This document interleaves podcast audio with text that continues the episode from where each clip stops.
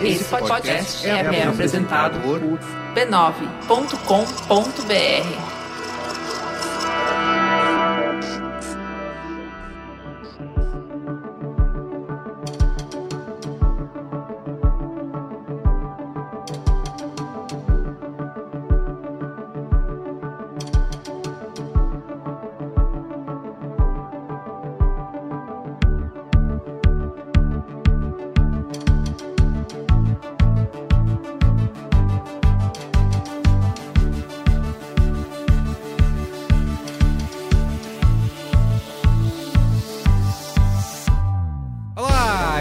Merigo, bem-vindo ao Código Aberto. Estou aqui com a. Juva Lauer. O que que é o Código Aberto, Juliana? Bom, o Código Aberto traz conversas francas com os profissionais mais influentes do mercado, suas grandes ideias e o que eles pensam sobre o futuro da mídia, da tecnologia e da comunicação. E essas conversas vão acontecer de 15 em 15 dias, o mais popular também, né? Conhecido como quinzenalmente. E nós, eu e a Juliana, vamos revisar os microfones. E nesse primeiro programa eu fui até a CPB Brasil, aqui em São Paulo, que também conhecida como a Crispin Porter Boguski, conversar com o André Cassu. O Cassu ele é sócio da, e CCO da agência. O que, que é CCO? Chief Boa? Creative Isso. Officer. Officer. E ele trouxe para o Brasil uma das agências mais influentes do mundo, que é a CPB, multipremiada, foi considerada a agência do ano. E ele também é um profissional de criação multipremiado, começou no Rio de Janeiro no Artplan, ficou vários anos na FNASCA, passou também muito tempo na UMAP. Sobre o que que vocês conversaram? A gente falou do futuro das agências de publicidade, como que elas estão perdendo relevância é, diante do cliente, como que elas podem recuperar essa relevância. A gente falou do novo mundo de oportunidades para os criativos com as empresas de tecnologia, de conteúdo. Falamos do alto custo do babaca genial, de como é como é difícil você manter um cara que é genial, mas é babaca ao mesmo tempo. Nossa, muita gente se, se identificando, né? Falamos isso. Pre- prevejo criativos chorando, Exato. prevejo atendimentos chorando ouvindo esse programa. Falamos muito do Vai ser, vai ser objeto de análise de muita Vai, gente. vai. A galera vai levar pra terapia, Isso. pedir pra terapeuta ouvir o programa pra entender a realidade. Falamos bastante de entretenimento, de Deadpool também, foi um, um Então já é um programa bom. Já é um assunto recorrente. e falamos da criação mimada. Ouvi um trechinho aí. Esse comportamento estrelinha da criação distanciou a gente do, do- do cliente num nível que o cara começou a ver uma coisa que é repetido dos menininhos da criação, né? Porque no final é isso, né? Um menino mimado que fez o seu trabalho e acha que o trabalho dele encerrou ali. Mas antes, Juliana, temos que lembrar da nossa maravilhosa família B9 de podcasts. O que, que a gente tem no nosso. Vamos começar pelo mais de- relevante. É, tá. Qual é? Qual é? Vamos começar pelo Zing, Ah! que tem conversas profundas sobre assuntos aparentemente banais, Isso, muito bem. Temos o Mupoca. que é o mais simpático de todos. Isso, cadê o Mupoca, É o mais aliás? true, é o mais Fala, verdadeiro. Pé na rua, pé sujo. Isso. Coisas da rua. Temos o Spoilers Talk Show.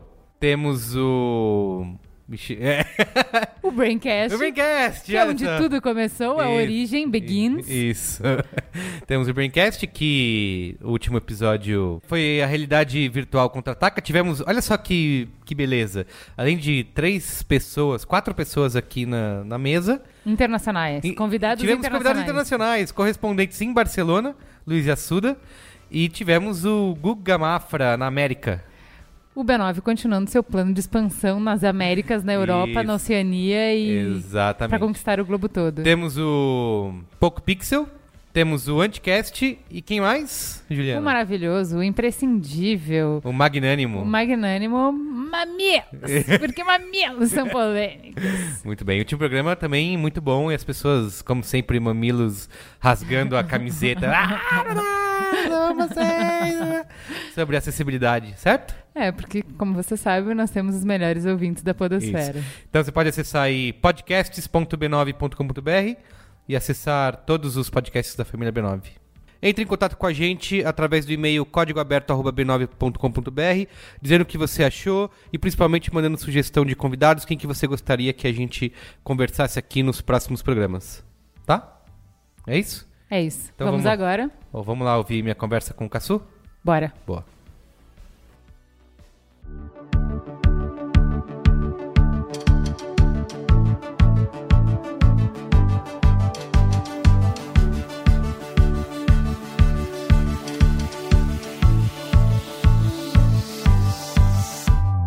Vendo que você gostou do, do Deadpool, né? Você falou que no, esse filme nunca seria aprovado se ele fosse colocado em, em pesquisa. É, na pesquisa tradicional, na verdade, até rolou uma discussão em relação ao que eu falei. E assim, nos métodos tradicionais, né, você fazer um focus group para identificar aquilo, o consumidor ali dentro, ou o telespectador, seja lá quem for, jamais vai dizer que esse é o personagem que ele quer ver quando ele reunir a família. Ponto. eu vi, teve gente falando que entrou com criança de 10, 12 anos e saiu no meio da sessão. Tipo, então Entrou desavisado, né? Entrou desavisado porque vê, né, sei lá, vê Marvel e acha que a Marvel vai fazer só aquele tipo de herói. Eu acho que o que a Marvel acabou agora fazendo com Jessica Jones, Demolidor já é uma série mais violenta e o Deadpool para mim ultrapassa todos os limites e existe uma demanda repreendida dessa história, né? uma reprimida dessa história. se você olhar o jeito que eles fizeram, né? Quer dizer, o teste vazou, né? Vazou e o. É, vazou naquelas, né? Eu acho que. o Ryan Reynolds falou que teve 70% de, de lembrança dele diz que ele não, não foi ele que, foi, que fez a história. Uhum. Mas vazou. E quando vazou, virou sucesso. Então, assim, existe. Eu acho bom que o mundo, pelo menos, pelo menos na parte de entretenimento, tá caminhando pra uma coisa que não é só o Capitão América, o Super-Homem, essa coisa muito é, utópica, mítica mítica, assim, né? Acho que o Deadpool ele abre uma nova vertente que aliás você até hoje está mencionando isso lá na, no, no, no, Brainstorm, falando assim, pô, Breaking Bad já abriu isso, né? Sim. Aquele discurso lá do, do Kevin Spacey falando, cara, as séries mesmo encontraram um público que não está esperando ver a série da família feliz, né? Família Soprano não é sobre isso, Exato, Sete é. Palmos não é sobre isso, House of Cards não é sobre isso, Breaking Bad não é sobre isso. Então existe esse público. E em propaganda, em geral, a gente quer achar aquilo que é unanimidade, que todo mundo vai gostar, ou que vai ser a família da margarina. Sim, família feliz, não. Uma coisa que eu não aguento é comercial com gente dançando sem nenhum motivo, sabe? Ah, meu celular, sou feliz porque tenho celulares. É, mas isso aí é culpa daquele, daquele na época que teve. Mas naquele momento o flash mob era moda, ah, né? Ah, é então, verdade, verdade. Então teve, não, Meio algumas dos anos campanhas 2000 naquele ali. momento ali, tinham algumas campanhas brilhantes que eram sobre pessoas que, ah, a estação vai parar, vai todo mundo dançar. Legal pra caramba, uma vez, na É. quinta vez você fala, chega, acabou, agora vamos mudar a, a faixa porque tem outra, outro jeito de fazer. Eu vi você falando que você começou, gostava muito de música, né? Era gaitista de, de blues. E aí, de repente, você foi pra propaganda. E aí eu fiquei pensando assim, a gente tá sempre nessa, numa discussão de que, que publicitário sempre gostaria de ser outra coisa que não publicitário, né? Porque queria ser cineasta, fotógrafo, sei lá, atriz, ator, músico. Conheço, tem uma galera que gostaria de ter, viver de música, ter banda e era isso, só que acaba trabalhando com publicidade. O que você acha? Você acha que a gente realmente é um artista é, frustrado? É, eu acho, é, essa, essa é a confusão clássica, né? Eu, eu, eu, consigo, eu, eu acho que eu consigo separar. Eu acho que publicidade está longe de ser arte. A gente tem momentos em que você pode misturar as coisas. Então, muitas vezes eu tenho acesso à música, mas nunca vai ser na intensidade de quando eu estou tocando. Assim, eu sei que o, o, o que gira em torno daquilo ali não é sobre arte, é sobre venda. Eu, Sim. eu tenho uma parte comercial de fato. Não que a, a música não tenha essa parte, mas eu tinha uma visão muito mais romântica da música e eu não queria misturar isso. É, eu acho ótimo hoje, a gente estava acabando de discutir isso dias desses com um amigo meu, que estava na uma geração mais nova e estava naquelas dúvidas e dilemas. Eu falei, cara, o momento mais rico da, da história do mercado é esse. Né, que um criativo ele não precisa só trabalhar na agência, ele pode trabalhar no Spotify, ele pode trabalhar no Facebook, ele pode trabalhar no Google, no Twitter, ele pode não trabalhar, ele pode ter um blog, ele pode fazer o que ele quiser. Então acho que assim, eu- sou de uma geração que o universo, quando você tra- entrava em propaganda, ele, ele se restringia à agência. Hoje o universo ele se restri ele não, tem, não, é, não é restrito, ele é irrestrito, múltiplo e assim, você no momento que você está dentro de propaganda, você já pode começar a escolher, de repente, não, não quero agência, quero outra coisa. E sei lá, se você vai trabalhar no Spotify, talvez você consiga mesmo aproximar ainda mais esses mundos, né? Mas sim, tem essa, essa- esse dilema assim do, do cara que desenha pra caramba, ou o cara que pinta, ou o cara. Eu queria ser músico. Como era blues, cara, eu sou branco, no Brasil. É, e eu fui para Chicago duas vezes, eu vi todos os caras tocando lá. E eu lembro de ver um dos meus músicos favoritos tocando para seis pessoas. Aquilo me deu um choque tão grande que eu achei quase uma heresia eu ser músico de blues. Eu falei, não, não posso fazer isso, cara. Porque esse cara que, porra, é o foda, ele não tá tocando para mais do que 15 pessoas na média. Sim. Então eu acabei indo. E eu tinha uma, uma questão familiar também. Minha, minha mãe vem do meio da música, meu pai veio do meio da- de crítica musical, mas ao mesmo tempo não eram artistas.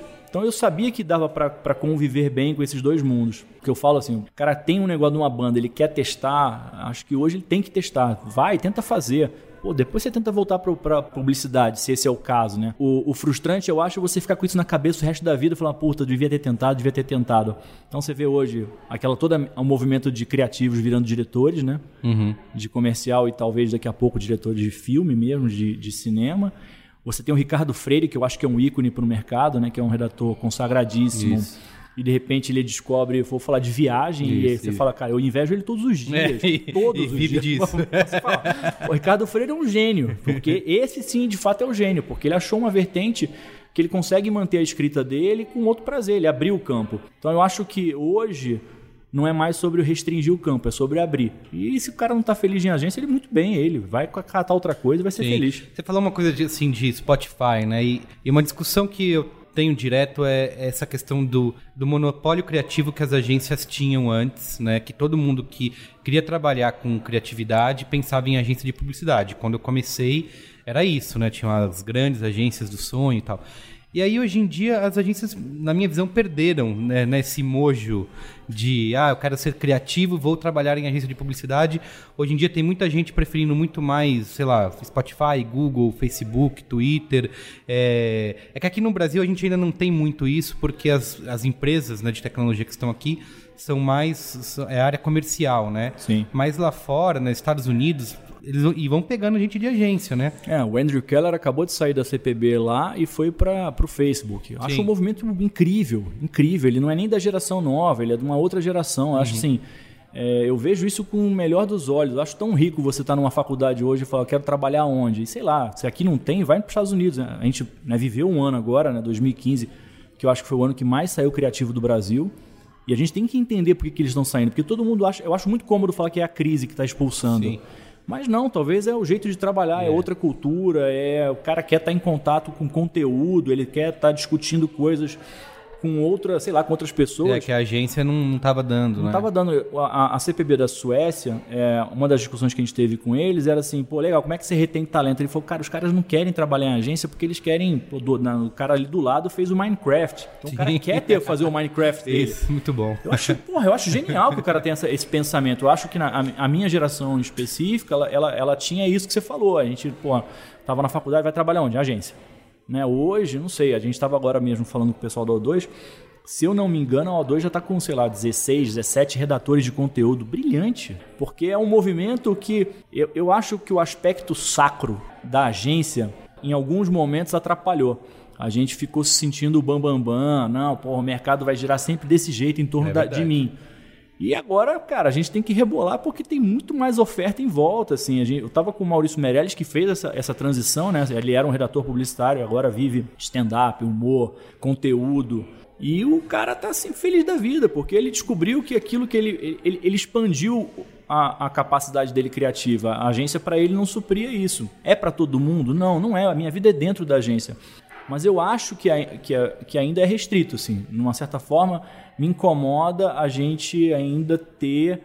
ser limitado na hora de, de pensar o que a gente está sendo provocado e esse, esse, movimento é externo, é, cara, se você ficar só nesse teu campinho aí, não vai dar certo, não. É, Alguém vai invadir. Assim, como que as agências podem recuperar esse tipo de, de imagem? Se é que elas vão recuperar, ou se devem recuperar, ou se é uma reinvenção é, que deve ser feita para atrair esses talentos que estão preferindo ir para essas empresas? Puta, é. cara, tem, acho que tem tanta coisa aí. Um é que eu acho que a gente, em algum momento, a gente perdeu a relevância criativa frente ao cliente. Uhum. Eu vou tentar explicar assim de um jeito os criativos não gostavam de ir em reunião com o cliente. Ah, não Nunca. vou, meu trabalho é esse, meu trabalho é ficar só aqui fazendo. Já criei, alguém vai lá e leva.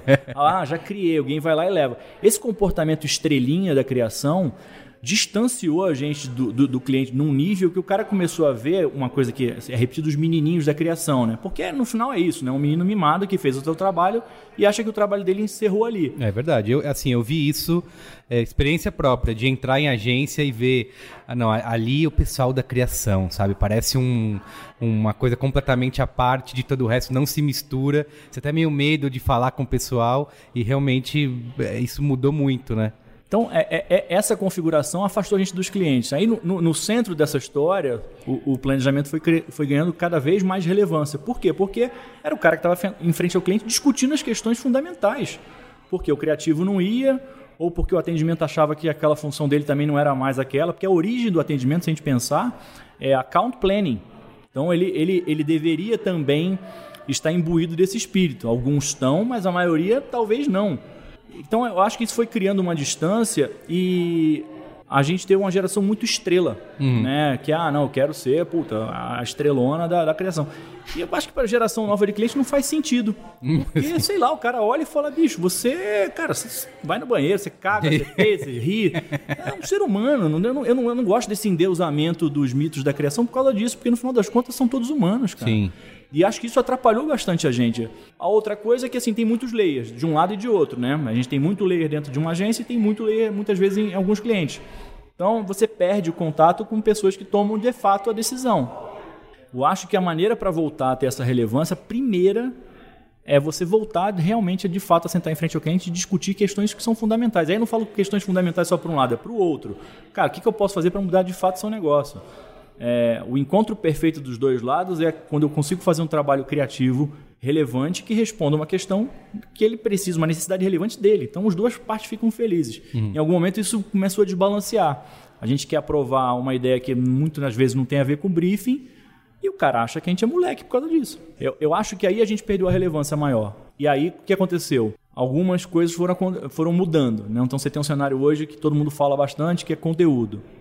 E o conteúdo, quem está oferecendo muitas vezes, porque as agências não estão fazendo isso, são as produtoras. Então o cara pula a agência e cai na produtora. E aí, aí a produtora começa a ter uma discussão com o cliente que a gente deveria estar tendo. Isso, é verdade. Então a gente perde a relevância com isso também, porque fala assim: ah, não, esse trabalho a agência não quer. Então a gente vai falar com o cara que quer. Sim.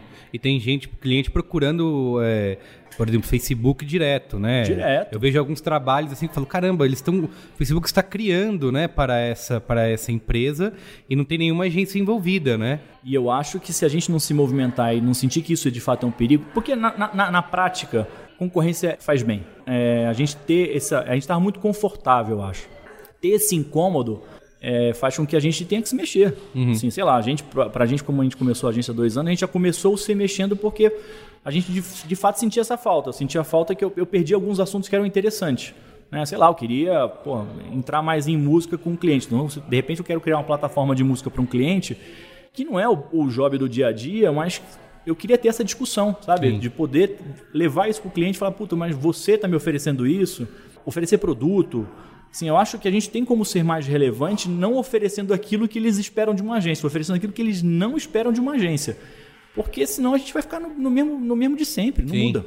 E você, você falou de, da criação, é, não ter esse contato com o cliente, e você, assim, você começou como redator, né, no, no Rio, passou pela Finasca, né, ficou na Finasca oito anos, né, no total. É, eu fiquei oito anos na FNASC. E aí você veio da Finasca do Rio, você veio para a Finasca é, de São Paulo. Isso, eu fiquei um ano na FNASCA do Rio, cuidando de Telemar. Na verdade, eu fiquei antes na Artplan, né? Eu, eu, eu entrei na, na, na publicidade na Artplan, que era uma, era uma agência gigante no Rio, é uma agência super grande no Rio, com, com dois focos muito interessantes, que é publicidade e promoção, né? Sim. A Artplan sempre trabalhou muito bem a promoção. Depois, né, tirou um pouco, foi para Dream Factory, mas é, os cases do Roberto Medina naquele momento era o Rock in Rio, por exemplo. Você É. entrava numa agência que fez o Rock in Rio. E você já entrou querendo ser redator, já era sua... Cara, eu entrei muito perdido, cara. Assim, na verdade, eu não sabia. Porque faculdade, na minha época, era um negócio desastroso, assim, sabe? Porra, você não, eu não tinha a menor noção do que ia acontecer numa agência. Aí a minha mãe me via naquele negócio, falava, cara, eu vou arrumar um estágio pra você, vou falar com não sei quem, vou falar. E eu, cara, eu queria ser músico. Eu falei, não, mãe, não quero tal. Mas eu tinha um compromisso, né? Pô, tava fazendo uma faculdade, cara. O mínimo Sim. que eu devia aos meus pais naquele momento, mesmo que com a pressão mínima, era tentar. Quando eu entrei na agência, na Artplan, eu não sabia porra nenhuma, não entendia nada. Assim, eu sabia que tinha um redator. Eu mal sabia que tinha um redator e um diretor de arte, eles faziam dupla. Fiquei muito surpreso com tudo aquilo, assim. Estou falando de 94, né? A gente não tinha tanta informação, não tinha internet nesse, né? Então era, era muito novo. A minha sorte é que, aí eu acredito nisso, não, né, em sorte não, não existe acaso, é que quando eu entrei, o Guilherme Jaara tinha acabado de começar como, como estagiário também. Meteram ele no atendimento, acho que ele é bonito. né? Esse cara bonitinho ficar no atendimento. Preconceito na época. E aí ele, ele, ele desenha, ele desenha pra cacete. E aí alguém falou assim: não, cara, né, olha que loucura. O cara que desenha vai pra criação, né? Que já também já é outro Sim, estereótipo. É verdade. São dois estereótipos. O cara é O bonito, bonito, vai pra atendimento, atendimento. e o cara que desenha pra criação. É, e aí ele veio pra criação. Quando eu entrei, a gente formou uma dupla. No início da carreira. Então aquilo, aquilo me deu uma sensação de segurança, porque eram dois caras que não entendiam muito do mercado, que estavam querendo descobrir a história. A gente tinha uma equipe próxima, era pequena assim a equipe. A gente teve um, na época um cara que era o, o Chiquinho Luquini, que foi muito importante pra gente. A gente tinha o Toninho Lima, tinha uma- o Marcos Apóstolo depois, Chico Abreia, e esses caras meio que ajudaram. Então gente- os dois que não entendiam passaram a entender juntos. Aí a música foi perdendo um pouco de relevância, porque eu comecei a entender que um que eu jamais tocaria sertanejo pra ganhar dinheiro. Sim. Ponto. Isso esse era um negócio pacífico. Aí o cara, pô, mas aí, cara, você vai se complicar, vai gravar com quem? Vai É. gravar só blues? então esquece, porque blues eu já sei que vai ser limitado. Então eu comecei a arrumar pra publicidade. Eu comecei de fato a gostar. Na verdade, eu me apaixonei, eu já escrevi sobre isso, quando eu vi um anúncio que era da Nike, que era aquele Ni- é, Michael Jordan 1 Isaac Newton 0. Ali eu falei, porra, tem um negócio diferente aqui, cara. Tem, um, tem, uma, tem uma coisa que, que não é sobre arte, que não é mais que dá pra você expandir um pouco aquilo que eu imaginava que eu tinha. Por exemplo, quando você tá tocando, né? Muitas vezes os solos são improvisados, então você não sabe pra onde você vai. Essa sensação pra mim é sempre muito boa, sabe? Você não saber exatamente pra onde você vai. Sim, você tem essa liberdade criativa, digamos Isso. assim. E aí, quando eu entendi que de repente em publicidade dava pra ter isso aqui e ali, puta, foi a hora que eu embarquei. Aí eu fui pra Finasca depois no Rio, que era uma, uma, uma- muito, uma parte muito pequena pra fazer telemar. Depois eu fui transferido pra São Paulo, fiquei no total na Finasca oito anos e seis na UMAP. Então, assim, eu sim. tive três agências. É, o que eu acho até um movimento raro, assim, né? Hoje em dia as pessoas têm muito. Na minha época também tinham muitas agências. Eu, eu sempre Troca fui mais, meio aquele cara que não vai pra 14 cidades na Europa, assim, Sim. sabe? Eu fico um dia, eu fico numa cidade 14 dias, eu prefiro Sim. assim. e aí você fez exatamente esse caminho que é que hoje você é executivo, você comanda uma agência e não uma agência qualquer, você foi mexer no cutucar a onça lá.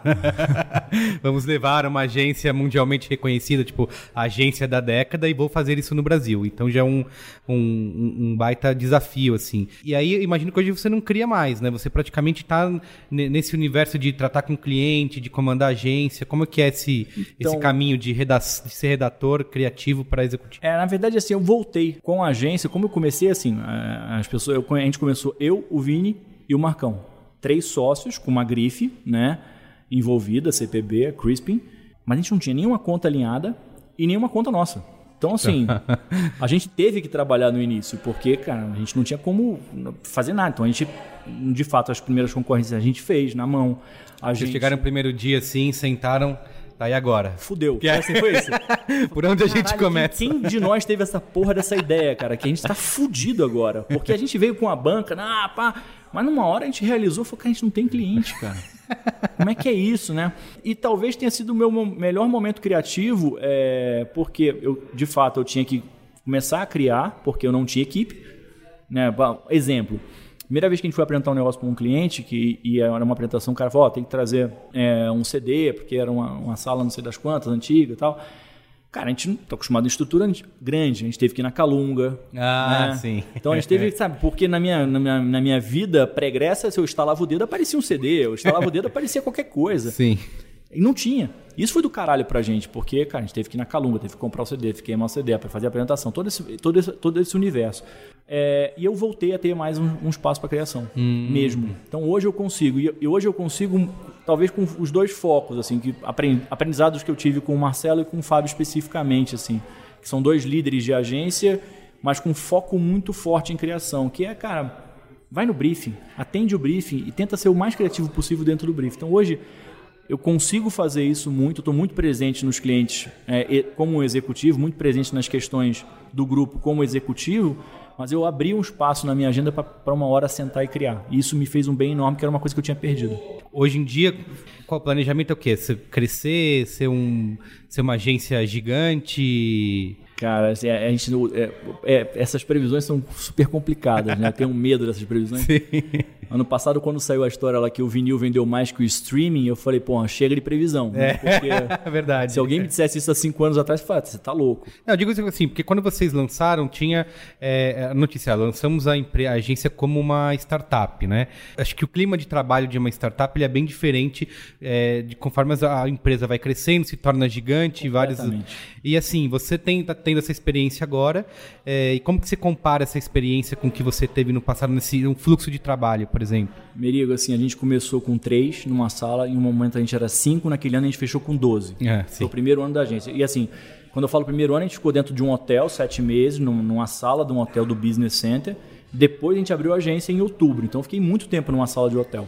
E a equipe chegou a, sei lá, nove pessoas numa sala de hotel. Quando a gente fechou esse ano, que eu considero o primeiro ano, mas para valer num endereço fixo foram três meses só, a gente tinha 12 pessoas. Nada, né? Sim. Num ambiente, num espaço de 300 e 400 metros. O outro ano a gente fechou com 28. Nesse momento agora a gente está com 40 e crescendo. Então, assim, eu não quero ser gigante, até porque eu acho que de fato o mercado vai mudar, já está mudando e ele não vai ser o mesmo nos próximos 3, 5 anos. Eu Sim. acho que as agências que têm 400, 500 pessoas, elas de fato não vão conseguir ficar mais com esse número Sim. de pessoas. Porque assim, em 2015, acho que a CPB aqui em São Paulo foi, acho que uma das que mais ganhou contas, né? Uma Foi. das que mais cresceu. Teve Stella Artois, né? Ela atuar, American Airlines. foi o primeiro alinhamento nosso, a gente entrou em McCain, né? A gente começou WhatsApp, então a gente teve uma série Clearman e Doveman para a plataforma digital. Então a gente entrou em clientes grandes, General Mills. Então a gente, se você olhar, assim, a gente tem AB InBev, General Mills, a gente está presente em grandes marcas. E a gente está agora talvez sofrendo, né, abrindo o coração a dor do crescimento, que Sim. você premissas que você achava que puta, elas iam continuar as mesmas, é, quando a gente vai crescendo, elas, elas vão mudando. E você vê a importância que tem essa história do olhar do dono, né? de você circular, de você conversar com as Isso, pessoas, de você verdade. entender. Porque, de fato, a nossa proposta era assim, eu não queria feudo, né? É, tipo, eu cansei um pouco dessa coisa do, do departamento brigar com o departamento. Eu acho muito velho isso. Tem uma coisa mais velha na propaganda para mim, são essas briguinhas de departamento. Sim. Criação e atendimento. Atendimento, né? atendimento, planejamento né? e a mídia que a gente não conhece. né? Eu, quantas vezes eu vi em reunião alguém, alguém cumprimentar um cara da mídia achando que ele era da gente, que não era, ah, não, você é cliente, esse cara não, o cara é da mídia. Foda. Então, Muito assim, bom. Eu lembro quando eu entrei em ag- em agência grande, assim, não as, as pequenas, que nem mídia tinha, mas que a, a mídia ficava em outro prédio, era o- outro lugar. Cara, eu eu- sem sacanagem, acho que não tem um dia que eu não peça desculpas pro Thiago Santos, que é o nosso diretor de mídia. Eu falo, cara, desculpa, eu não entendi a porra nenhuma de mídia até você me explicar exatamente o que, que vocês fazem. E aí eu vejo o quão fundamental é. A mídia está no início da discussão o tempo inteiro. Ela jamais pode estar no rabicho da, da- da discussão. Isso foi um negócio fundamental. Começar pequeno é a chance de você entender exatamente como é que os setores funcionam. Entender, não tem tempo para enrolação, né? né? Não dá para um fingir que está trabalhando porque é muito, muito fácil de observar. E a gente começou a integrar de fato. À medida que você vai crescendo, o que acontece é que começa a polarizar de novo e você tem que puxar o jogo para falar, cara, não, não é só, não vamos brincar, ó, o brinquedo tá na caixinha, pode chamar um amiguinho para brincar, um amiguinho é legal. Porque você começa a ter que voltar numa questão muito básica. Porque essa coisa feudal, ela, ela, ela de fato atrapalha muito, né? Eu, eu, eu não gosto das apresentações em jogral, por exemplo, sabe? Ah, agora fulaninho vai falar do atendimento, agora alguém vai falar da mídia. E aí no final, se der tempo, talvez o cara da mídia explique Isso. Exatamente. Ah, não, a mídia a gente marca outro dia. Então, às vezes a gente tem que fazer a apresentação inversa, sabe? Com- Começar com mídia. Vai ter Isso dá um quadro de comédia, sabe, do Porta dos Fundos, assim. Pois é, que o cara, coitado, né? O cara, ele. A, a discussão forçou ele a ficar no rádio, que é o, o que eu falo das produtoras de rádio, né? De som. O cara tá mal, mais fudido no processo. Ele tem, tipo, cara, ele viu o filme, ele tem dois dias pra fazer uma trilha e talvez com opção. Ele tá fudido no processo. Sim. Então, assim, a, a- chance que a gente tem quando abre uma história, né, uma startup, eu acho que é a oportunidade, um, de você testar novos modelos, sabendo que eles vão fracassar, e aí a gente tem que seguir a história do Vale do Silício, fracasse rápido. Dois, é ver de fato o que cada um pode contribuir no processo e tentar ao máximo não fazer com que crie feudos, porque os feudos se criam rápido. Porque a nossa tendência como ser humano é proteger aquilo que é o seu. Então, se eu sou o diretor do meu departamento, cara, eu vou proteger o meu departamento antes de tentar entender exatamente o que está acontecendo. Então, é- essas são as discussões. Assim, não, meu número mágico seriam 140 pessoas, é o máximo que eu gostaria de ter numa agência. Assim. Legal. Acho que é um tamanho bacana, parrudo, sabendo terceirizar algumas coisas, trazer né, parceiros é, na- nas horas certas. Sim. Mas eu não, assim, eu não imaginava que a gente fosse estar com o número de pessoas que a gente está agora, é, nem com os clientes. Então a gente parou um pouco de fazer. O que a gente sabe hoje é que se você não tiver dentro do que eu chamo da- da- do, mei, do meio, da meiuca ali, você perde o contato. Assim, Sim. eu acho que o líder hoje, mais do que nunca, é, e, e no Brasil é muito complicado porque a gente vem de uma relação é, de escravos, né? Uhum. A gente tem uma figura do senhor do engenho ainda muito presente ainda, né? Tem. É top-down, né, cara? Eu mando, vocês obedecem. Aí começa a chegar uma geração que não, não, não tá muito afim disso, sabe? Porque fala, cara, mas por que, que eu não posso questionar a regra? Por que, que eu não posso, né? Ah, então você tá com a sala fechada, não posso falar com você? Que porra é essa, né?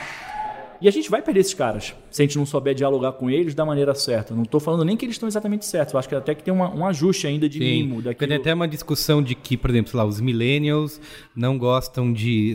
são difíceis de parar em um emprego, porque é exatamente isso, eles não querem aceitar uma, uma hierarquia ou, ou não conseguem se encaixar nisso e acabam saindo. E aí ah, fica aquela crítica, né, de que ah, são mimados, de que não conseguem. E aí você traz esse outro ponto que é justamente não, não tem um lado certo e outro errado. Então, se encontrar um equilíbrio A aí, gente né? está ajustando, eu acho. A gente está vivendo o ajuste. Acho que essa, a- a- de fato tem em alguns momentos um, né, o que é problema para um milênio, vamos chamar assim. Talvez não fosse um problema para minha geração, mas eu tenho de fato entender ele. Ele tem que entender que como é que era da minha época. A gente vai tentar achar um balanço. Esse, esse é o caminho. Mas é do caralho a gente viver uma época que, cara, uma geração nova tá pressionando e falando assim, cara, eu não tô afim disso e vou embora. Sim, sim. Não A vou gente não aguentar. tinha isso. Não vou aguentar a babaquice. Não, o cara, não, o cara gritou eu não vou, vou embora. Então, na minha época era assim, cara, não, você não pode sair nunca de uma agência, porque senão você vai se queimar com o É mercado verdade, inteiro. verdade. Você tá fudido, cara. Se, porra, se você brigar com o cara que é o diretor de criação, cara, o mercado vai te queimar, você nunca mais vai entrar no mercado. Tinha uma, uma coisa meio.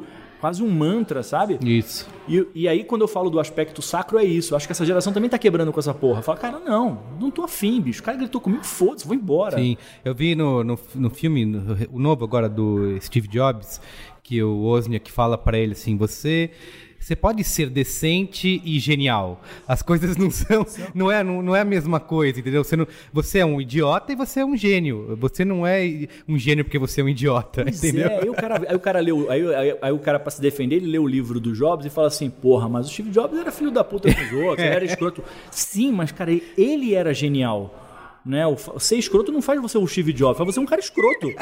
Escrotidão sem genialidade não é nada, né? É só escrotidão. Então, Muito assim, é, é- essa, essa coisa, ah, não, mas o Bernardinho grita com. com E é isso que dá certo, e é né? isso que traz a medalha. Falou, porra, será que é isso, cara? Será que não é o treino? Porra, eu particularmente acho, porra, eu discordo da postura dele na beira de campo ali. Acho estranha. sabe? Mas assim, é, é meu, é uma questão minha. Sim. Acho que o filme legal que eu trouxe foi aquele Whiplash, né? Que mostra... E aí... É, acho- então, ali é, ali é, ali é então, coisa feia. né? mas eu acho que assim, algumas pessoas entenderam, na minha visão, depois conversando com alguns amigos, assim, entenderam errado a mensagem, porque ele não tá mostrando que você tem que se esforçar até sangrar e ser um escravo, que aí você vai ter sucesso. Ele tá mostrando é, exatamente o, o lado, digamos, nefasto desse tipo de, de pensamento, né? Desse tipo de pressão, que destruiu os dois, destrói os dois Os lados, dois né? lados. E tem muito ainda, né? Tem muito. A gente tem uma, uma coisa, uma que a gente chama de cu- culpa católica, né? Que Uhum. a conquista só vem com muito sofrimento, É. né? Você tem que subir escadaria ajoelhado.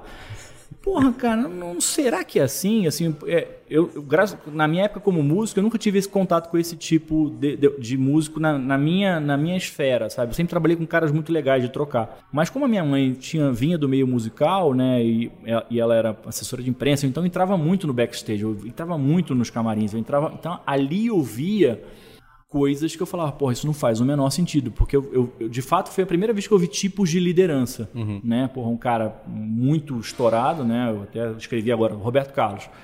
Cara, é um dos caras mais gentis que eu já vi com a equipe. Nunca vi nada parecido. Ele cumprimenta todo mundo, os músicos adoram tocar com ele, ele escuta, ele ouve, ele porra, agradece, né? E vi outros, cara, que eram longe, que pareciam, porra, super simpáticos no palco, mas que atrás Porra, o que eles faziam com o músico não olhava no cara, sabe? Porra, é uma.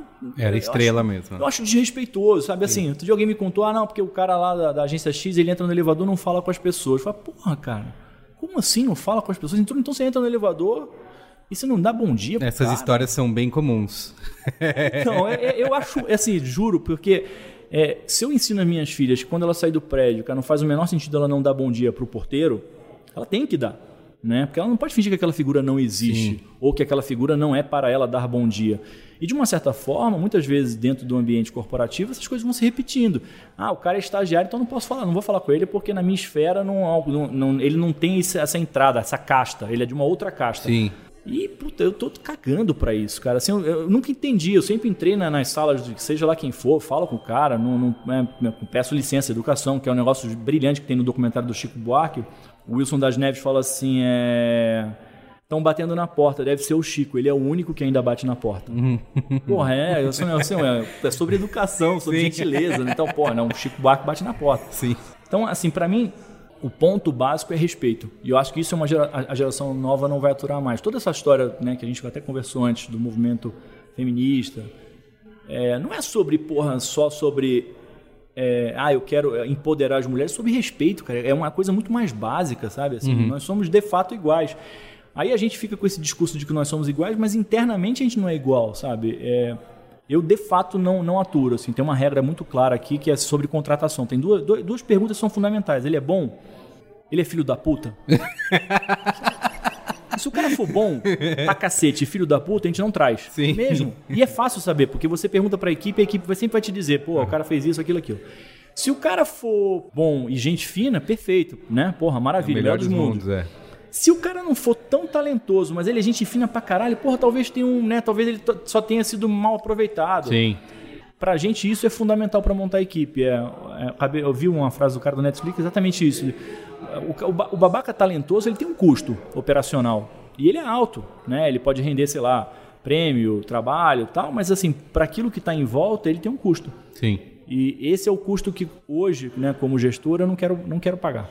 E assim, você, você é bem crítico de, dessa cultura que a gente é, foi trabalhando na publicidade ao longo das décadas, do trabalho a trabalho extenuante, trabalhar de madrugada, da, a cultura da pizza, né? Você, você não vai embora enquanto o seu chefe não, não vai embora. E aí você vê. Eu vi vários amigos contando assim que foram trabalhar fora. E aí, assim, o cara quer mostrar trabalho, tá no primeiro dia e ele fica lá na mesa. Todo mundo vai embora, ele tá lá ainda. E aí chega no dia seguinte tem um post-it no computador assim, tipo, você tá com algum problema? Tá, tá rolando alguma coisa? Fala, não, é que eu só tava aqui tentando. Não, vai pra casa, sabe? Cinco da tarde, seis da tarde, vai embora. Se você tá ficando aí, é porque você não tá fazendo o seu trabalho direito. Então, assim, eu sei que você é bastante crítico dessa cultura desse trabalho escravo. Queria saber como que a gente faz pra, pra mudar esse pensamento que ainda existe muito, né? Na verdade, a gente, eu sou muito crítico em relação ao orgulho disso. Assim, as pessoas se orgulham de, de, de se Sim. ferrar. Tem sabe? disputa de quem tá ficando mais É, tempo. outro dia o Arnaldo Branco cravou a expressão que eu acho que define que é o super, super trunfo de drama, né? O cara joga isso, né? Porra, módulo drama. Quem, quem se fudeu mais, eu ou você? É, a gente, cara, tamo, a gente está crescendo, a gente está com mais clientes, tem trabalho no final de semana muitas vezes. É, a gente tem tentado agora mudar os processos para evitar isso. Já tem algumas horas que você entra numa, numa madrugada. Aí eu acho que onde o, o, o líder tem que entrar, ele tem que entender que isso está acontecendo, ele tem que sentar e conversar, tentar mudar isso. A gente está numa discussão interna agora exatamente sobre isso, que é o que, que a gente faz é, dentro da agência para que esses processos não, não, não aconteçam. Deixar a porta aberta para as pessoas falarem com você. Então é um limite assim. Eu, eu, não gosto do orgulho, sabe? Eu não gosto do. Só tem esse jeito de fazer, sabe? Se você não fizer, não vier todo final de semana, se você não. Eu, eu não concordo. Assim, quando eu trabalhei com o Marcão é, na- nos seis anos da UMAP, a gente trabalhou acho que três, quatro finais de semana no total. Porque a gente tinha um método que era diferente. A gente falou, cara, vamos fazer o seguinte: Vamos chegar mais cedo? Então, sei lá, chega às e meia da manhã, oito da manhã num dia, mas vamos tentar sair para livrar o final de semana? Vamos. Então, a gente operacionalizou o nosso jeito de criar, favorecendo preservar um tempo hábil. O que eu tenho hoje com a equipe, e, e aí de novo eu volto para a mídia, quem mais se fode no processo? A mídia. Porque a operação é mais complicada. Então, eu preciso entender sobre a operação antes de qualquer coisa. Então, eu tenho que mergulhar, entender, cara, o que, que gera isso, né? De novo, a gente não perdeu nenhuma função na propaganda, a gente ganhou várias. Hoje um cara na criação tem muito mais funções do que tinha quando eu comecei, e o cara na mídia tem muito mais funções, atendimento tem mais funções, planejamento. Então você tem que começar a, ma- a manobrar isso. O meu ponto é, o orgulho disso me incomoda profundamente. Sim. E, e, óbvio, tem elementos diferentes. Tem indivíduos, assim, Sarqui- Gustavo Sarkis e Dulcídio Caldeira. Trabalhei com os dois, os dois trabalham sofrendo. É o único método criativo deles. Mas eles não ficam postando, sabe? Tô, porra, tô me fudendo aqui 4 horas da manhã, mas tô. É engraçado, Diogo. Assim, eu falei assim, é, o cara.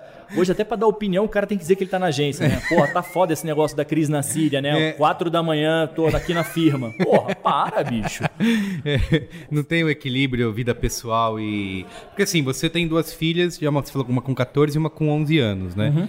Eu tô vivendo isso recentemente, que eu tenho um, um filho que vai fazer 4 anos e outro de 2 anos. E assim, eu também tinha na cabeça, não, tenho que trabalhar toda noite, é isso que vai ser a vida. E assim, a partir do momento que eles nasceram, vira uma chavinha e fala, meu, é só o trabalho, sabe? Não, não vou, não quero mais passar por isso. Quero, assim, o tempo com eles é mais valioso do que todo o resto. Só que assim, ainda assim existe essa pressão. É, a gente estava falando antes de começar a gravar aqui do último Braincast, o penúltimo, né, que era o sobre autoajuda, porque assim, tem essa, essa pressão de que para você crescer e ser bem sucedido, você tem que é, trabalhar mais e se esforçar e ter foco e nananã, e senão você é um fracassado.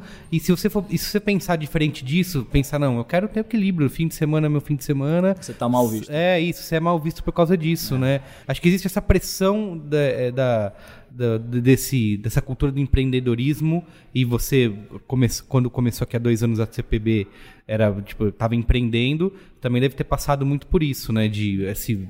Não, não tem como assim, ralar, a gente vai ralar. Trabalhar muito, vai trabalhar muito. Mas assim, existem. é, acho que os filhos ajudam a pressionar você a focar mais, por exemplo. É, especificamente na criação, é, as pessoas são muito desfocadas mesmo. Assim, a gente chega tarde na agência e sai tarde. Aí vira um ciclo você fala, mas quem começou primeiro? É. Né? É, a gente, talvez, muitas vezes, eu, eu falo isso para a equipe, assim. Eu não gosto do faz mais por fazer mais, sabe? Tipo, não, faz mais. Eu acho que o dever de um diretor de criação seja ele qual for, é, cara, é dar, o é dar a direção. É para isso que ele é pago, né? De fato. Então, não é só sobre fazer mais, é, cara, faz mais, pô, olha, cara, acho que aqui você errou, você pode nessa direção, talvez o que o cliente espere é um pouco mais dessa direção, aqui vai nessa. E, e acompanha o cara, mas não fica, tipo, atirando para tudo quanto é lado, feito um louco, que é sobre, é sobre desperdício de energia e Sim. foco. Eu acho que muitas vezes a criação especificamente erra sobre isso. Fora, tá fora do briefing. Assim, é o maior, erro, assim, analisando do tempo que eu analisei como diretor de criação e eu vejo. O principal erro é, é- é- é sair do briefing. E eu falo para os caras assim, o único jeito de você zerar uma redação, né, seja ela qual for, é fugir do tema. Né? O cara fala, ah, a redação é sobre a Síria, né? De novo, falando, né? o cara escreve sobre a Grécia. Desculpa, cara, fugiu do tema, tchau, zero.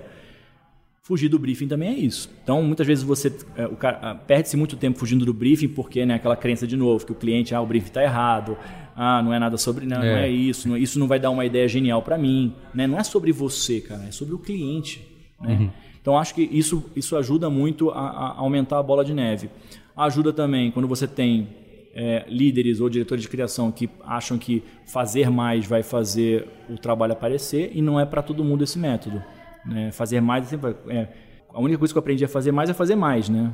E você desaprende a, saber fazer, porque aí você de fato começa a ficar muito perdido.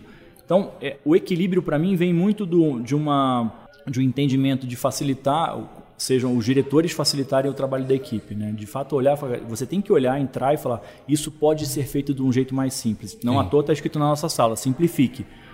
É, o meu dever como diretor de criação, sem, sem ser o do gestor, é, é dar os caminhos para a equipe.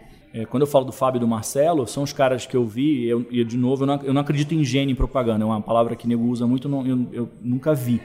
Os mais próximos de serem gênios que eu vi são o Fábio e o Marcelo, porque eles Marcelo Serpa e Marcelo o Serpa e Fábio, Fernandes, porque ele tinha essa, essa coisa de entender o que, que precisa ser dito e, e conseguir fazer isso de um jeito brilhante. Esse, esse eu acho que é o grande casamento, assim, sabe? Não é sobre resolver o meu lado. Hoje, muitas vezes, as pessoas tentam resolver o próprio lado. Então, eu- acho que o dilema, talvez, maior do entendimento do que é foco, né? De você reservar os seus horários e tal. É primeiro você se entender e, cara, e admitir que muitas vezes o erro está em você. Você perde tempo demais. Então, porra, é, o cara chega às 11 da manhã, porra, já, já joga a chave, vai almoçar, volta, vai, puta, aí vai, vai ver o Facebook e tal, vai começar a trabalhar às 4, ele vai sair às 11. Vai, é verdade. Ah, é bom pra ele? Porra, do caralho, então é bom pra ele. Então não reclama. é. Se esse é o seu jeito, não reclama. Tem uma coisa de empurrar o job com a barriga muitas vezes, porque isso gera valor. Então o cara vai empurrando, vai empurrando, ele, puta, ele se fudeu no final de semana. Ah, sim. Aí ele falou, porra, mas aí, né, cara, porra, você trabalhou no final. Ah, então, porra, você é foda. e, e isso eu vi. Tá. E eu já vi muito focado, assim, ó, eu vi muito redator focado que, cara, elimina o job dele e, pum, foi embora. Sim. Então, sei lá, pernil. E é mal, só que aí é mal visto, né? Ele Saiu é mal no... visto ou ele é punido pelo sistema. Porque quando o cara é muito rápido numa agência, a tendência é que ele vai ganhar muito mais job do que a média da, galera ganha. Uhum. Isso é um assistente, então, assim, o assistente bom, todo diretor de arte quer passar o trabalho para assistente. Aí eu falo assim, ah, os assistentes se fodem. Nem todos, os bons se fodem muito. então assim, é, é muito louco, né? Você ser punido porque você é bom. Teoricamente, o cara falou, cara, acabei o meu trabalho antes de todo mundo e fiz do melhor jeito. Tchau. Sim. Você falou de sim, tá escrito simplifique e, e isso é uma coisa que eu também já vi você falando de dessa complexidade que a profissão ganhou nos últimos anos, de que é, tudo é pesquisas, né? Ah, e palavras novas para coisas que já existem há muito tempo, né? Exato. Porra, não, cara, não, tudo bem. De novo, já escrevi sobre isso, nada contra, não é contra a- a- o jeito e tal. Mas eu acho estranho quando se você chama planejamento de xamã de concept. Desculpa. Como que é o nome? Eu não sei. xamã de concept. Sério isso? Sério, eu vi outro dia alguém falou, eu falei, não, cara, o cara é planejamento, não complica o nome dele. Eu fui na Bullet essa semana, o pessoal lá falou, meu, aqui não existe live marketing, é, é marketing promocional, fim É, das pois contas. é, o que, vocês fazem, sabe? Eu falei, cara, é, hoje, como a gente se, resu- se define, a gente é fuçador, cara. Que, porra, eu sou criativo, mas assim, ser criativo é uma palavra já pedante, talvez, Sim, né? é. Porra, então, então, sei lá, só você é criativo, Isso. porra. A gente é fuçador. Como essência, a nossa função é fuçar é, a- o que está em volta, o que, tá, o que pode mexer com o negócio do cliente. Mas me incomoda muito essas expressões, assim, que parecem estar tá redefinindo uma coisa que já existe. E a hora que. Aí, aí o, o- eu acho que gera uma espuma, e essa espuma a tendência é que ela suma. Mas me incomoda só o fato de ter a espuma. Mas muita gente aproveita essa espuma Ah, até que ela... cacete, cara. Tem, cara, tem forma. Você faz um. Release e papel aceitam tudo. Então Sim. você faz o release do jeito que você quiser, aí você redefine uma palavra para uma coisa que já existia e fala que você é especialista naquela palavra. Aí o, o- que acontece com o especialista para mim é quando você joga né, nada contra algumas especialidades. Né? Se, eu, se eu tiver algum problema no cérebro, eu quero ser operado por um cara que é o neurocirurgião mais foda do mundo, mais específico. Sim. Mas eu espero que ele me olhe como um todo. Eu, eu, de fato espero de um médico, quando a gente fala de um médico hoje, né, essa é uma reclamação que as pessoas têm com um ortopedista. O cara tem que tentar te entender como um todo. O, o expert, o, o muito especialista, ele joga tanto, tanto foco de luz num assunto só que ele gera muita sombra. E muitas vezes as soluções estão na sombra. Sim. Aí o cara fala, não, vai resolver isso tudo aqui com, porra, com storytelling. Fala, legal, mas como vamos fazer? Qual é o processo? Storytelling transmídia, um monte de jargão e... E aí você vai. E aí, na hora que, eu te, que você tem que puxar é assim. Aonde esse cara fez esse tipo de trabalho, para que marcas ele fez esse tipo de trabalho que de fato resolveu isso? Aí você começa a separar a espuma da realidade. E eu acho que deve incomodar, incomodar também os, o- os profissionais que trabalham com essa área, que são muito bem, é, são competentes, de verem a espuma, porque as espumas aparecem antes.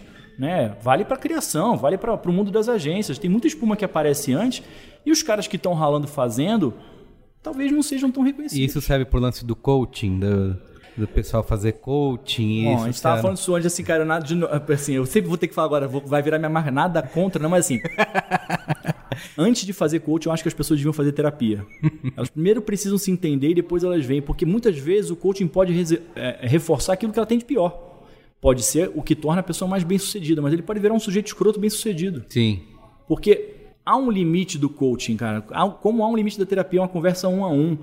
É, como a sua equipe vai responder a essa sua mudança é um, é um outro fator. Eu acho que essa, essa palavra desvalorizou um pouco. Primeiro que os caras, na maioria das vezes, não são formados na, na- na- na- em psicologia, que eu acho que deveria ser a base. Então, para mim, assim, é terapia primeiro, coaching depois. A gente olha a equipe tenta dar um, vai, um treinamento, um olhar, uma conversa que, que entre num assunto muito específico deles, sim. Mas chamar isso só de coaching, nossa, sei lá, acho meio esquisito. A- É a banalização de algumas palavras. Sim. Quando tem muito de uma coisa, eu acho esquisito, sabe? Não, de repente todo mundo é coach, de repente todo mundo é storyteller, de repente todo mundo, sei lá, dois anos atrás no South by Southwest falar do serendipity. Isso, Que é. era a arte do encontrar ao acaso. Falei, cara, mas desde que eu trabalho em propaganda, a gente encontra as pessoas ao acaso. Porra, sei lá, vai, vai no Baixo Gávea, no Rio, você encontra a pessoa ao acaso. Ó, ah, você está exercendo o serendipity. Então as pessoas vão criando um, um, um, umas super espumas, assim. Geralmente são palavras em inglês, né? É, lógico. É, sei lá, alguma resourceful, alguma coisa, sabe? Você fala, porra, para, bicho. E, e me incomoda porque aí tem um aspecto sacro no mercado e eu não posso só eu entrar, e eu não quero também entrar só eu nisso. É assim, todo mundo acha isso, mas só comenta isso no WhatsApp. Né? Ah, porra, você viu, não sei o quê.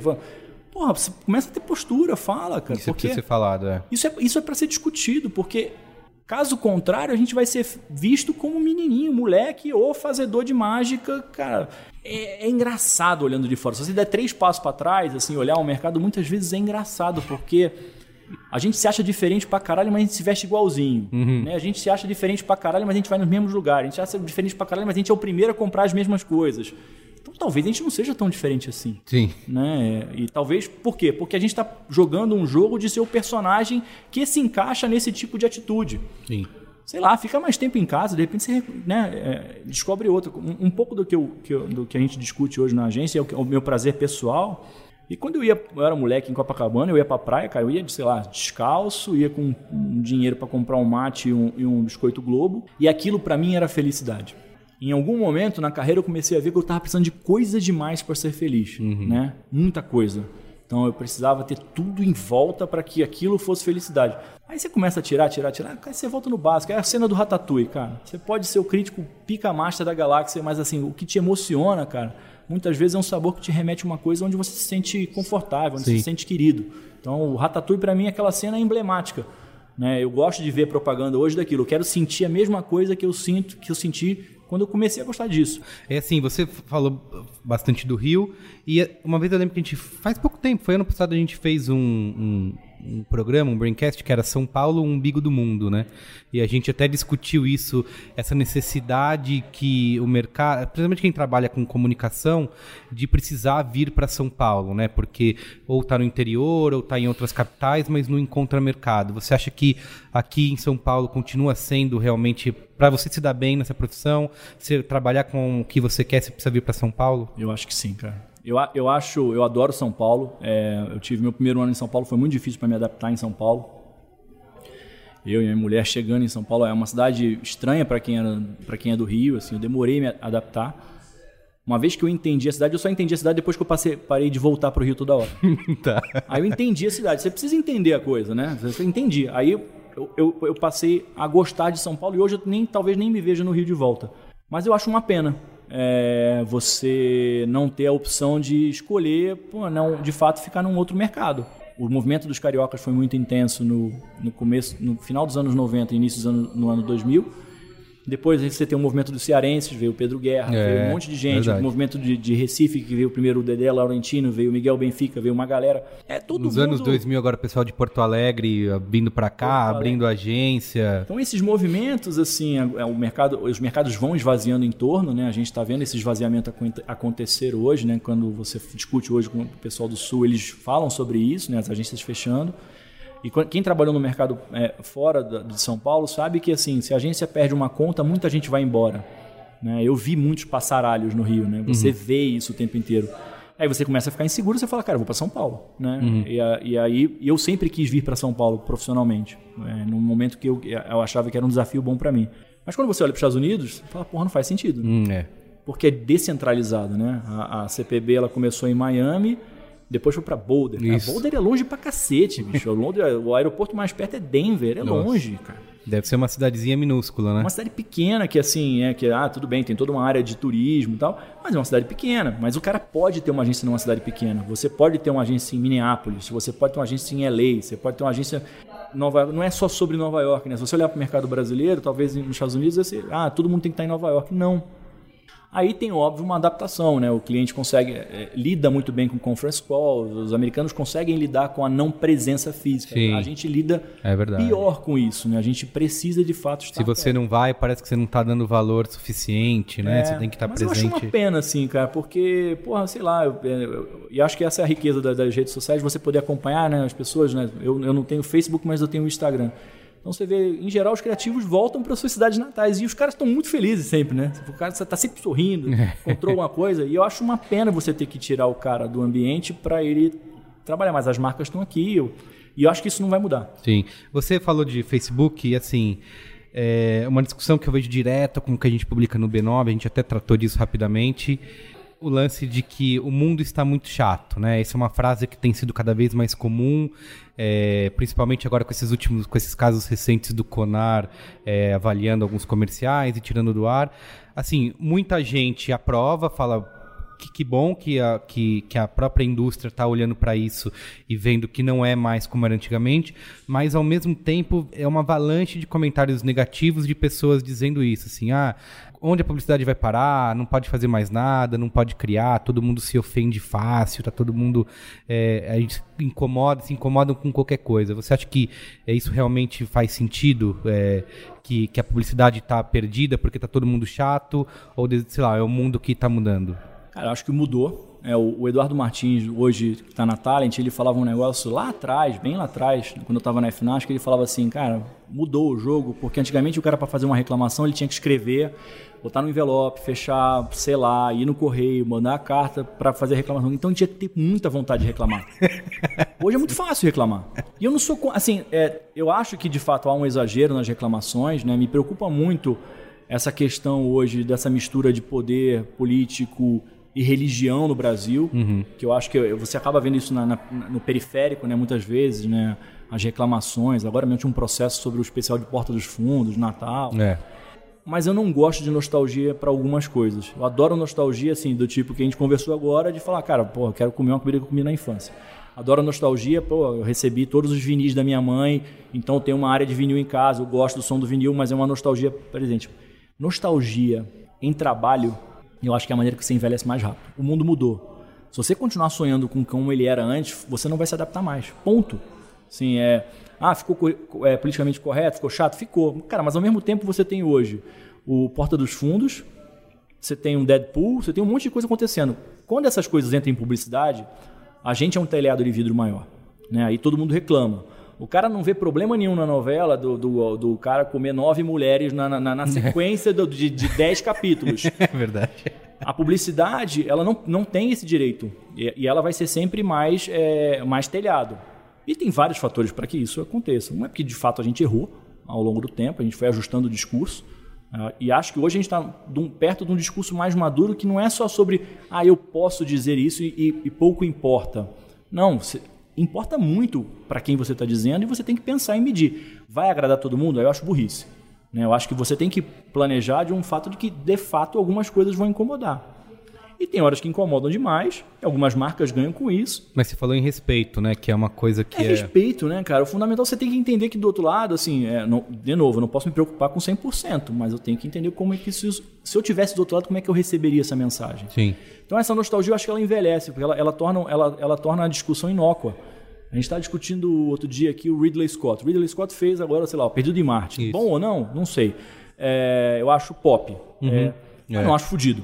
Mas ele testou uma outra linguagem, sei lá, acho que ele tem 77. Esse cara em 1977 ou 8 fez Alien, depois ele fez Blade Runner, depois ele fez Gladiador, fez Falcão Negro em Perigo. Ele foi o Tá tempo com crédito, inteiro, né? Tá com crédito e, e brincando com as linguagens. Ele não ficou preso na nostalgia. Imagina se ele passasse o resto da vida dele assim, porra, mas quando eu fiz Alien que a vida era fácil, né, cara? Porra, ali que era. Às vezes eu acho que a publicidade tem um pouco isso, sabe? As pessoas ficam assim, ah, não, ah, mas ninguém tá lendo mais, mas não sei o quê. Cara, ninguém nunca leu, bicho, no país. Assim, é ponto. Antônio, Ma- eu tô olhando agora o João do Rio, ele tá falando sobre o Brasil de 1900 e pouco, que já tinha essa questão se a gente lê ou não lê. É, então, assim, me incomoda a nostalgia de falar, porra, tá, tá tudo muito chato e não ter ponto pra discussão. Não, tá tudo muito chato, mas a gente tem que se adaptar. Sim. Se você olhar pro lado das agências, a gente também é muito careta no- no- na nossa forma de comunicar. Quando a gente escolheu falar sobre diversão, pô, ou ter um tom mais irônico como postura de agência, te apoiou pra cacete nos bastidores. Teve gente que falou, ah, são moleques, não Ah, é. trabalham sério, quero ver eles manterem essa postura quando eles crescerem. Eu, eu, eu acho esquisito se, quando a agência se posta de um jeito que a pizzaria do lado da minha casa se posta e fala que ela é a pizzaria mais é, a melhor pizza de São Paulo. Fala, porra, isso, isso não é argumento. Sim. Se te- se você quer vender um negócio do caralho pro cliente, por que, que você é medroso pra falar sobre você mesmo? Por que, que você é coxinha pra falar de você mesmo? Eu lembro que você- fez o, aquela campanha do Bradesco, né? Do, é, do Biafra. E isso também era uma. Na minha cabeça, quando eu vi aquilo, foi. É, primeiro a aprovação disso com o cliente e convencer o próprio Biafra a participar e tirar sarro dele mesmo, que é uma coisa super legal, né? Tá falando do, do Deadpool, do Ryan Reynolds, tirar sarro dele mesmo, por é essas Cara, foi horas. corajoso, né? E é engraçado que aquilo ali, cara, assim, é, é, quando a gente foi, começou a trabalhar com o Bradesco Seguros, na minha cabeça era um cliente careta. Exato. Chega o brief É. e fala, putz, Cliente careta. vou perder meu tempo. E eu, sem, sem rasgação nenhuma, assim, fui- era um cliente muito divertido. E, e eu acho que eles tiveram o desprendimento de entender que, cara, tem, tem, tem vidraça, vai, alguém vai bater aqui. E óbvio que teve, teve dos dois lados. Mas ela, ela andava num meio termo que ela não era extremamente agressiva. Acho que a, a- a- perder a mão, muitas vezes, não é uma licença que a, a publicidade tem. Sim. A gente não é arte. Né? A arte pode chocar, a arte pode ir para caminhos que a publicidade não pode ir. Não é a nossa função prin- principal isso. É, sofrer por isso eu acho desperdício de tempo. Boa. E assim, aqui na, na CPB você. Vocês têm essa pressão da- do sucesso que a agência conquistou no mundo afora na última década de precisamos ser também uma referência criativa. Eu te pergunto isso assim, porque vocês começaram aqui há dois anos, né? Uhum. A gente fez esse. divulgou esse ano a pesquisa lá das agências, que é o ranking das agências que as pessoas gostariam de trabalhar, que é mais um, ranking de percepção, né? Não necessariamente são pessoas que trabalharam nessas agências, mas elas que, estão fora, a maioria não está nesse- no, na, no 5% das grandes agências, e, e, e tem, essa, e tem esse, esse desejo de entrar nesse mercado, e a CPB apareceu ali no, no, top 10, né? É, com dois anos de vida, assim. Como que você vê esse tipo de, é, de repercussão, né? Dessa, dessa imagem que, que profissionais lá fora estão construindo da agência? Cara, assim, a gente tinha. A gente não abriu a agência à toa. Né? A gente tinha algumas percepções do mercado. Uma é que tinha pra gente claramente um gap de gerações. Uma geração que empreendeu muito né, nos anos. né, tô- sem, sem citar DPZ, fatalmente a gente veio. Todo mundo veio da, da- da- A origem da DPZ é muito forte, a influência da DPZ é muito forte no mercado. Mas se você olhar para trás, é, os maiores empreendimentos aconteceram, a gente está falando início dos anos 90. Né? As grandes agências abriram naquele momento. Depois vieram as agências digitais, a gente tem algumas agências que apareceram nesse momento, a Borg Air naquele momento. Aí estou falando em 2000 e pouquinho, né? junto com as agências digitais. A gente sentia que tinha uma- um- um espaço para a gente, por causa do gap de geração e por causa de um gap de que, quando as agências digitais chegaram, começaram com o discurso de que o offline acabaria. Verdade. Não todas, tá? É, seria injustiça, mas assim, algumas optaram por esse discurso. E o tempo provou que não. Hoje você tem uma FBIS comandada pelo Guilherme Jaara, que é um, originário, um criativo originário do, do offline. Porque você entendeu que não é sobre um matar o outro, e sim sobre coexistência. Isso é até bobo a gente falar sobre isso, mas era, era, era a nossa percepção. E o gap da geração e o gap de mercado era, um- era uma aposta. Outra é que os clientes também estavam mudando. Né? Então, talvez para um cara que está com 27 anos, começando a liderando uma equipe de marketing, hum, ele- talvez ele não escolha mais só sobre grandes ícones, ele escolha sobre pessoas mais próximas. A gente achava que era o momento. Todo mundo achava uma imbecilidade a gente abrir uma agência. E esse foi o segundo momento que a gente achou que era, era certo a gente abrir uma agência, porque quando muita gente desconfia daquilo que você quer fazer, é porque tem alguma coisa ali. Se todo mundo tivesse muita certeza, não, vai, abre, dá certo, hum, então a gente não, não teria. A gente não tem essa pressão, digo, como, nem como, como pressão do grupo, para que a gente seja, sei lá, a agência que vai mais premiada, ou, ou, enfim, nenhuma pressão sobre isso. Essa foi uma das questões quase contratuais nossa. A gente não queria que o nosso sucesso tivesse atrelado a conquistas de, de prêmio, por exemplo. E há um tempo atrás, isso eu nunca mais me esqueci, foi eu vi uma, uma aula do Dave Droga e ele falou o seguinte, ele falou, cara, eu não quero ser a agência mais premiada do mundo, eu quero ser a agência mais influente do mundo. Ele pode. Acho que a, Dave- a Droga 5 provou isso, né? De fato, eles puxam o trilho do mercado. A gente focou numa coisa que, assim, é, a gente quer ser a agência mais desejada por clientes e por equipe, especialmente para as novas pessoas no mercado. Estar na pesquisa do Brainstorm em dois anos ali não era meta, assim, né? a gente não é louco de achar que isso era a nossa meta, a gente aparecer. Mas foi uma surpresa boa, porque de alguma forma o nosso discurso, e que o discurso foi muito bem estudado, na verdade a gente chama de cultura, né? Que é as- a gente estudou cultura de agência, muito, profundamente. Então eu estudei a cultura da agência da Forsman. Foi uma das agências que eu mais estudei a cultura. Então na Forsman não tem diretor de criação. É um formato que era intrigante. Na Forsman, não, né, até pela cultura eh, dos suecos, não tem top-down. Tudo tem que ser discutido. Não é- O feedback é diferente, são 35 sócios. E essa agência faz o Jean-Claude Van Damme. Você fala, porra, tem Sim. alguma coisa aí. É verdade. O que, que a cultura faz para isso? Outra agência que eu acho incrível, que é a Barton F. Graff, lá do Jerry Graff, que é, para mim, um dos melhores criativos de todos os tempos, mas ele tem uma postura irônica. E na CPB, todo mundo fala, pô, aqui atraiu vocês, porra, é, é o legado tal. Sim, pra caralho. Assim, o Rupla é o livro da minha, da, da- da minha geração, para muitos é um, é um livro fundamental. É, mas o que me atraiu foi o Chuck. Porque quando a gente foi conversar com o Chuck, eu estava muito preparado para o cara. O cara tinha vendido a agência, é, porra, mega, ultra master premiado. E foi a pessoa mais simples que eu conheci, assim, perto daquilo que eu esperava. Assim, chamou a gente para tomar uma cerveja, é, deixou o assunto, o cachorro estava dentro da agência. Ele, talvez ele, eu estava esperando um superstar e ver, um, e ver uma pessoa normal, sabe? Sim. Um cara que, cara, quando a gente estava em, em Cannes na última vez, eu falei, porra, como é que você aguenta todo o circo em volta de você? Porque, né, esses caras, né, eu vi isso com o Marcelo Serpa em Cannes, é um inferno, e todo mundo quer falar, todo mundo tá em volta, né? Vira uma coisa meio e ele falou assim pra mim, falou, cara, quando eu volto pra casa, eu deito com o meu cachorro, fico vendo futebol americano e comida comida chinesa de delivery. e, assim, e eu acho que é sobre botar os pés no chão, no final das contas é sobre isso, sabe? É, a gente não abriu a agência pra ser a, a, a, puta, a agência mais foda, mais... não é, não é isso, cara. A gente só escolheu um jeito de, de, de, de fazer. É fazer um trabalho legal e se divertir trabalhando. Se a gente pudesse se divertir no processo, ótimo. Se a gente fizer um trabalho legal, que é o que a gente está perseguindo, o Fábio, puta, falava isso pra mim o tempo inteiro quando a gente abriu a agência, o Fábio Fernandes. Ele falou, cara, não esquece, não faça um trabalho ruim quando você abrir a agência, porque você vai ganhar dinheiro e depois você vai descobrir que para fazer um trabalho bom e ganhar dinheiro dá mais trabalho. e você vai se apegar ao dinheiro fácil. Então a gente tinha essa premissa muito em volta. O Chuck sempre falou isso pra gente: faz trabalho bom que, que os clientes aparecem.